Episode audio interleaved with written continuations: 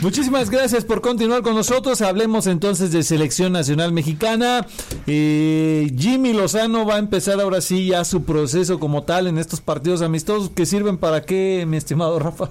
Para pues dinero, porque habían dicho que venía eh, eh, una camada nueva de jugadores y empiezas a ver la lista y dices, ¿qué hace ahí Héctor Herrera? Ah, Héctor Herrera es un joven. ¿Cuál? No, no, es que ya, de verdad, a mí es una lástima lo que sigan haciendo. Dijeron que venían a rejuvenecer, a darle chance a nueva gente y que regrese Herrera. Para mí es vergonzoso. porque después se habló también de que estuvo platicando con Carlos Vela, ¿eh? Carlos Vela, sabemos que Carlos Vela ni le gusta el fútbol. Carlos Vela, si le hubieran dicho a la selección de básquet, él con gusto hubiera ido a Filipinas. Ahí sí. hasta sí. Bueno, eh, y hablando un poquito ahí de la selección de básquet, pues quedaron casi igual, ¿no? Creo la de fútbol quedó 21 en el mundial, la de básquet quedó 25. O sea, pues por ahí andan. Eh, para nada van a servir los dos partidos estos. Vienen dos grandes rivales, Australia y Uzbekistán. la oportunidad de la potencia estética. ¿No les parece? Pero trajeron a Ochoa otra vez, ¿no? Pero también. Entonces, no, es que mira, sí, porteros, Ochoa, Malagón y Toño Rodríguez. A ver, Toño Rodríguez, Toño, Rodríguez. Pero Toño, ¿quién merece más estar en selección? ¿Toño Rodríguez o Rodolfo Cota? Toño Rodríguez jugó un mundial juvenil y no le fue mal. ¿Cómo no? Fue cuando se dobló la mano en ah, bueno, Nigeria. eso, ya, fue. No, pero en este momento, o sea, yo de lo que sé Toño Rodríguez es porque Bragarnik es su representante. Mejor Tapia en todo caso del Querétaro. Tapia del Querétaro pues es que Toño Rodríguez lo veo y digo. A ver, ¿por qué, no ofreces a Gudiño si acá estabas defendiendo que Gudiño jugaba? No, yo, yo les digo, yo hubiera llevado a Cota. Yo creo que con Cota sí han sido muy, muy injustos. El tipo campeón, eh, con Chivas, campeón con León, consistente. ah, bueno, pero entonces. Gudiño tampoco vende. Pues ahí está. Entonces, ¿qué ¿A poco pues Toño Rodríguez? Vamos a lo deportivo, vamos a la cuestión pues dinero. ah, pues entonces, póngalo en la mesa. Que le dejes los dos partidos a Malagón. ¿Quién va a ir a ver?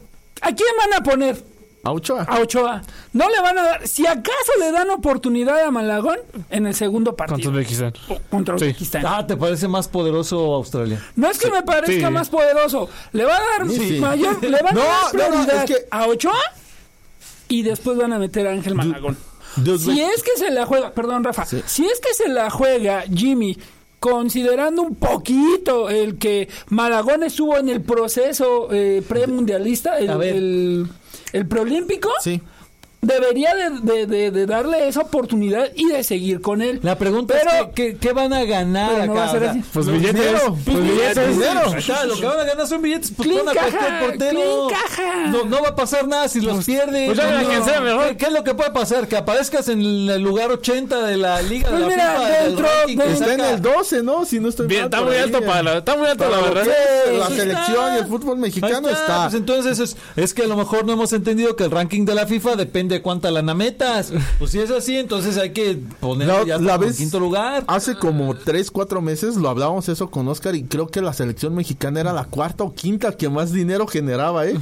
Que lo superaba, creo que era Brasil, Alemania. Eh, Argentina. No, Argentina Argentina generaba menos dinero, creo que era Francia y por ahí otra selección y luego la de México. Eran las que más o sea, de México decían todo, en todo está en top en el fútbol, menos en lo que importa en fútbol. dentro de lo bueno, la aparición de César Huerta, que ha sido factor ahí con Pumas. Hecho por Guede. Ah, este comercial fue patrocinado por Rafa Félix.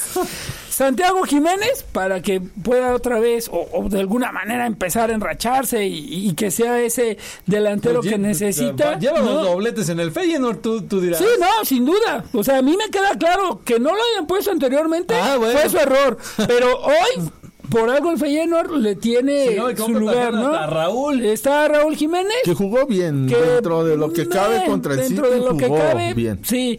Eh, Sebastián Córdoba, que también ha tenido... Sebastián Córdoba me parece que se cayó. No, no va a estar. No va a estar. No va a estar. No va a estar. ¿Otra vez? Y no tiene reemplazo. Edson Álvarez. Jesús Gallardo, Johan Vázquez, Jesús Angulo, Carlos Rodríguez, Charlie, que fue expulsado de manera injusta, pero pues, a todas las de la ley, Luis Romo, este, Uriel Antuna. Oye, pero de, Antuna nada más déjame mencionarte que cuando realmente se dedica a jugar, qué bien lo hace. Pero cada cuánto lo hace. lamentablemente, no sucede eh, cada n cantidad de minutos. A lo que voy es cuando cuando se concentra. Cuando tuvo la oportunidad de ceder el balón, en el momento en que lo debe de ceder, cayó el gol de Cruz Azul. Digo, lástima que fue fuera de lugar, pero así es como debe de soltar el balón, con esa facilidad, con esa eh, ventaja para el delantero para poder este marcar. Pero bueno, dentro de lo que nos compete también en el tema es hablar de los naturalizados y obviamente bueno pues no no está eh, nada por eh, fuera de lugar el mencionar que está Quiñones ya ahí este en el seleccionado nacional que ya reportó con el equipo pero que también la llegada de Quiñones digo no es que le echemos el mal agüero ni que dependamos que va a ser el salvador del conjunto nacional. Lo mismo sucedió cuando llegó Funes Mori que estaba metiendo goles con el Monterrey, llegó a la selección, no pasó absolutamente nada. Y así podemos recordar algunos que han pasado y no han hecho gran cosa. Quizá el, el, caso que pudiéramos rescatar, sin duda, podría ser el de Matías Bozo, que metió cuatro goles con el conjunto nacional, y también Guillermo Franco, que en el año 2005 eh, a 2010 jugó 27 partidos y metió siete goles. Dentro de los casos de los naturalizados que han formado parte del conjunto mexicano y que han marcado diferencia. ¿Será que marca diferencia Quiñones? ¿En qué liga juega? Pues sí, pues mejor trate al Chicharito. No, es que yo veo que muchos dicen, es que pues, Quiñones llega, les digo, pues juega en la Liga MX. Pues es la misma. Pues, ¿Quién, mejor trate a Carlos Vela? Es que yo de verdad, miren, lo de Quiñones, ¿qué, ¿quién ganará más con esto? ¿Quiñones o la selección?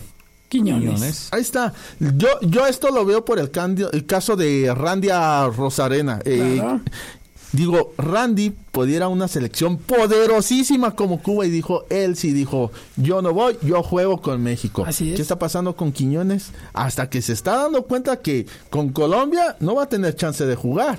Y con México ya está asegurando un mundial. O quién sabe.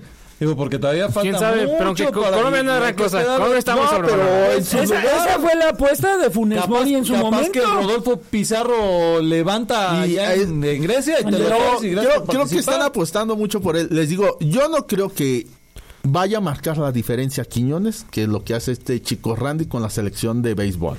Ahora yo para mí alguien así tiene que llegar. El Tecatito ya lo que viene a Monterrey. Va, otro paso es que atrás. a quiénes bueno, pero al final de cuentas si le vas a dar minutos y empieza a jugar y a retomar su nivel, bueno, pues esos son los jugadores que tienes que considerar en lugar de, de Quiñones. ¿Será mejor Quiñones que el Tecatito o, o que el Chucky Lozano? No. no. Ahí está, entonces. no, no. No.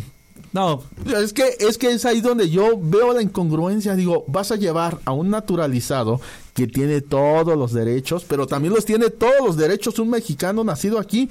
Y acabamos de ver a los chicos del Club Morelia de Fútbol, siete fueron campeones del mundo. ¿Cuántos de esos chicos no podrían haber tenido una oportunidad y no se las van a dar? Ah, cierto. Qué fuerte, qué fuerte lo que acabas de decir. es que no, no, real, es, que es real, claro. Es una realidad del fútbol mexicano. Bueno, ahí las generaciones campeonas del sub-17, ¿dónde están? ¿Cuántos llegaron? Ah. ¿Dónde quedó Carlos Fierro? Por cierto, ah, está jugando con Leones Negros. O sea, se... Ulises Jaimes de la Sub-13 2013 está con La Paz, justamente. Que era de Monarcas Morelia, ¿no? Ulises Jaimes. ¿Dónde quedó la momia? Está en Estados Unidos. Estados Unidos, en la talacha y jugando que fútbol. En Tigres y el Tuca dijo, yo no meto a estos muchachos. sí, claro. Por eso les digo, yo siento que con un año que ascenso, descenso, bájale de, de 8 o 9 extranjeros a 5 como era antes y 4 en el, la Ciudad de México, sí salen jugadores. Y aquí en México hay y muchos jugadores que no les den chance oportunidad. Esa es otra cosa. Porque también a veces muchos, ¿qué nos decía ese día el técnico de Club Morelia? Dice, es que en la oficina es bien a gusto estar. Dice, tienes que salir ir a buscarlos. Esa selección campeona, ¿de dónde se hizo? De una ciudad. Y no, Morelia no es una de las ciudades más grandes del país. No. ¿Cuánto talento encontró él solo en una ciudad? ¿Cuántos clubes de México van y buscan de esa forma? Hmm. Bueno, ahí tenemos al señor Mateo Martín. Él sí me ha dicho, las los scoutings en Argentina van y se meten ah, hasta Villa Gesell. Sí, claro. porque también te revienta seguido. no, sí, no, ya sabemos. Saludos, Mateo. Saludos a Mateo y al United, que cómo le fue con el Arsenal, pero esa es otra historia. Este, no, eso es lo que yo digo muchas veces yo escucho a muchos jugadores, es que hay jugadores, es que no los buscan, pero ¿quién sale y los busca de esa forma? Nadie, nadie. Simplemente de Atlético Morelia o del equipo que quieran, ¿cuántas veces han visto que vayan a ver a los chicos de la Liga Municipal? No. ¿Qué tan lejos está el estadio de las canchas de policía y tránsito? Cinco minutos. Entonces, ¿Cómo se van a ensuciar los zapatos con ese pasto? No, es que, es ahí donde está el semillero. Rafa, ¿qué es lo que estás pidiendo? Tampoco nos volvamos locos. Pues es que... Señor Rafa, pues, feliz. se les ensucian sus tenis de marca. ¿Qué pasó? Sus pues que le pongan... ¿Cómo, no, no, hay unos como calcetines de plástico ah, para los tenis. Pónselos el pasto de la municipal pique y luego se levanta polvo en las porterías. No, no yo, yo se los digo simplemente porque creo que ahí está este caso de estos muchachos. van a ir a una Copa América, van a ir a un mundial. ¿Quién ha dicho algo? Fueron campeones del mundo, nadie. Y luego te van a decir, es que no hay talento. Este chico Carlos, ¿quién lo sacó de Monarcas? Lilini y es el actual responsable de selecciones menores y es cuando dices, nah, pues Así como el Buki, ¿a dónde vamos a parar? ¿Qué nos espera? Señores, hablemos de Checo Pérez porque ya estoy viendo que nos empiezan a poner el cronómetro. Checo Pérez se cuela al segundo lugar, una gran carrera la que hace. Eh, yo sigo pensando, bueno, le mejoraron el carro, me parece que sí, sí lo vi más, más confiado con este vehículo, eh, pero me parece también que cosas le suceden muy extrañas en, en las prácticas libres 3, cuando de repente el carro ya no jalaba, dice, ah, vaya, vaya. que se va la arena. Eh, fue fue, cuestión, de, fue cuestión del motor. Bueno, la unidad de potencia, vamos a decirlo bien, porque luego, luego gente que nos escucha, ni lo sabes, la unidad de potencia tuvo, empezó a sufrir fugas de aceite por eso de las libres 3 tuvieron un problema ahí con Checo. Era una unidad de potencia nueva. Eh, Checo no penalizó, utilizaron una unidad de potencia vieja y me parece que sí que hizo un carrerón, pero también creo que ya se dieron cuenta que no lo pueden estar dejando a Checo tan de lado por todo lo que vende, todo lo mediático que es Checo. y que sacó a empezar a reventar a Red Bull por sí, claro. No, y es que es que por aquí alguien ahí una vez me dijo, ah, ¿cómo crees? Recordarán por ahí algo que posteamos en AF Deportes que yo no le puse, les puse, son iguales los dos RB19 ah. y no puse yo más nada. Por ahí alguien me decía, ¿cómo crees? Si son iguales. Yo le, ya ahora por ahí una persona de esas que dijo, ya salió a sacar una declaración de Jensen Button, un ex campeón de Fórmula 1, que dijo exactamente lo mismo. No son los mismos carros. El chasis sí es igual, la unidad de potencia es la misma, pero las configuraciones no. El carro de Checo, bueno, el estilo de Checo es subvirador y el de Max Verstappen es sobrevirador. El RB19 es un carro que sobrevira, señores. No está hecho para el estilo de manejo de Checo. Si mandan a Hamilton, igual sufriría porque lo que es Fernando Alonso, Luis Hamilton y Checo Pérez son pilotos que subviran. Para un simple ejemplo, ¿por qué creen que sufrió tanto Fernando Alonso estando en Ferrari? Los Ferrari son autos que sobreviran son de un estilo totalmente diferente. Ahora volviendo, ¿por qué también creen que Helmut Marco ha estado muy delicadito con Checo? Hace unas horas, por ahí hubo una declaración, eh, Checo habló para Dazón, o Das, como están por ahí, donde dice, puedo llegar a salir del equipo. Si no me siento totalmente cómodo, por ahí que visiten la página, por ahí lo, las pusimos. y ahí está, ahí está lo que dijo Checo Paradas. Pero les tengo otra, no sé qué tan primicia sea, Parece que Checo tiene ya contrato multianual más allá de 2024 y fue después de Mónaco. Esto impulsado por el señor Jim Farley, que es el CEO de Ford. Obviamente. Eh, así es que ahí la pues tienen. Yo le estoy diciendo, si a Checo no le empiezan a dar configuraciones hechas para él, se puede llegar a ir y saben el mercado que todo el dinero se ¿eh? el, tema fue sumamente mediático cuando inclusive lo, que acabó realmente y lo que ya hizo que se empezara a voltear a ver a Checo Pérez fue cuando ya eh, Toto Wolf Toto Wolf empezó inclusive bueno a decir, es que fue fue Toto Wolf de Mercedes fue Frederick Basur de Ferrari Hamilton, Hamilton, fue Minardi el señor Minardi de un fue también Jensen Button lo que acabamos de decir Mika Hakkinen o sea si era gente que tú dices a ver me vas a decir que ellos no saben, pues de qué estamos hablando entonces. No, eh, iba a ser difícil que no le hicieran caso. a ver, me parece que sí se vio cómodo y por eso pudo remontar hasta la segunda posición. Eh, me parece que podrían hacer también más en la quali, pero bueno, ya hay los, los equipos y de repente hacen cosas muy curiosas. Ya, ya nada más para cerrar, ya hay campeón en la IndyCar, el español Alex Palou, eh, Pato cuarto lugar, no le estuvo yendo bien, vamos a ver qué pasa. cerró, cerró, bien. Eh, cerró bien dentro de lo que cabe. Decoroso.